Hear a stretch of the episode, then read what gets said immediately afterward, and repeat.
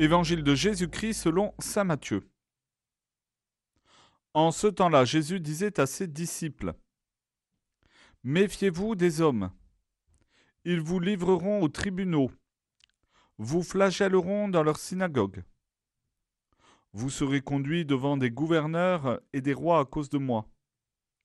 Il y aura là un témoignage pour eux et pour les païens. Quand on vous livrera, ne vous inquiétez pas de savoir ce que vous direz, ni comment vous le direz. Ce que vous aurez à dire vous sera donné à cette heure-là. Car ce n'est pas vous qui parlerez, c'est l'Esprit de votre Père qui parlera en vous. Le frère livrera son frère à la mort, et le père son enfant. Les enfants se dresseront contre leurs parents, et les feront mettre à mort vous serez détestés de tous à cause de mon nom. Mais celui qui aura persévéré jusqu'à la fin, celui-là sera sauvé.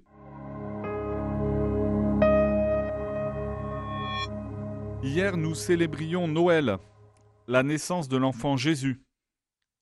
Noël évoque la chaleur du foyer, la douceur d'une maman, la protection d'un père aimant, la délicatesse des animaux envers un petit homme, l'émerveillement des bergers devant ce bébé qui est le Christ, le Sauveur.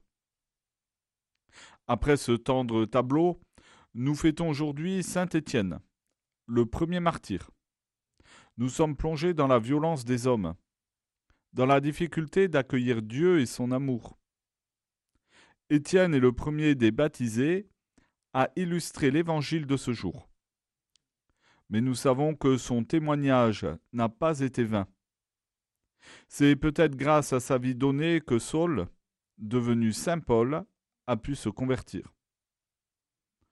Nous pouvons considérer les oppositions à nos témoignages comme des échecs, comme des luttes à mener. Je vous propose de les considérer autrement. Vous connaissez cette chanson du Gaufret, Le bon Dieu s'énervait. Dans cette chanson, Hugo Frey nous explique que pour faire un homme, Dieu, que c'est long. Les parents, vous savez que vos enfants mettent du temps à grandir. Ils n'accueillent pas toujours du premier coup ce que vous leur enseignez. Il faut les reprendre souvent pour les éduquer. De la même manière, nous savons que la conversion se fait avec le temps.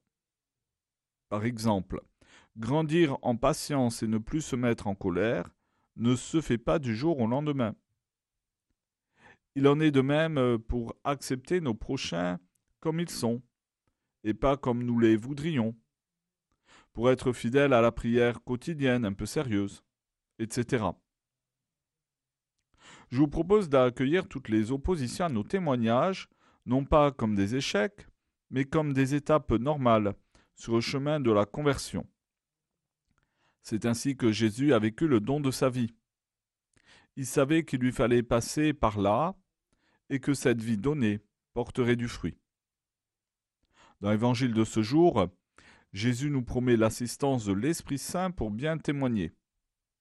Nous le savons, l'Esprit Saint ne nous sera pas donné que pour bien témoigner. Nous bénéficierons aussi des fruits de l'Esprit Saint, dont la joie et la paix, parce que nous aurons été fidèles au Christ.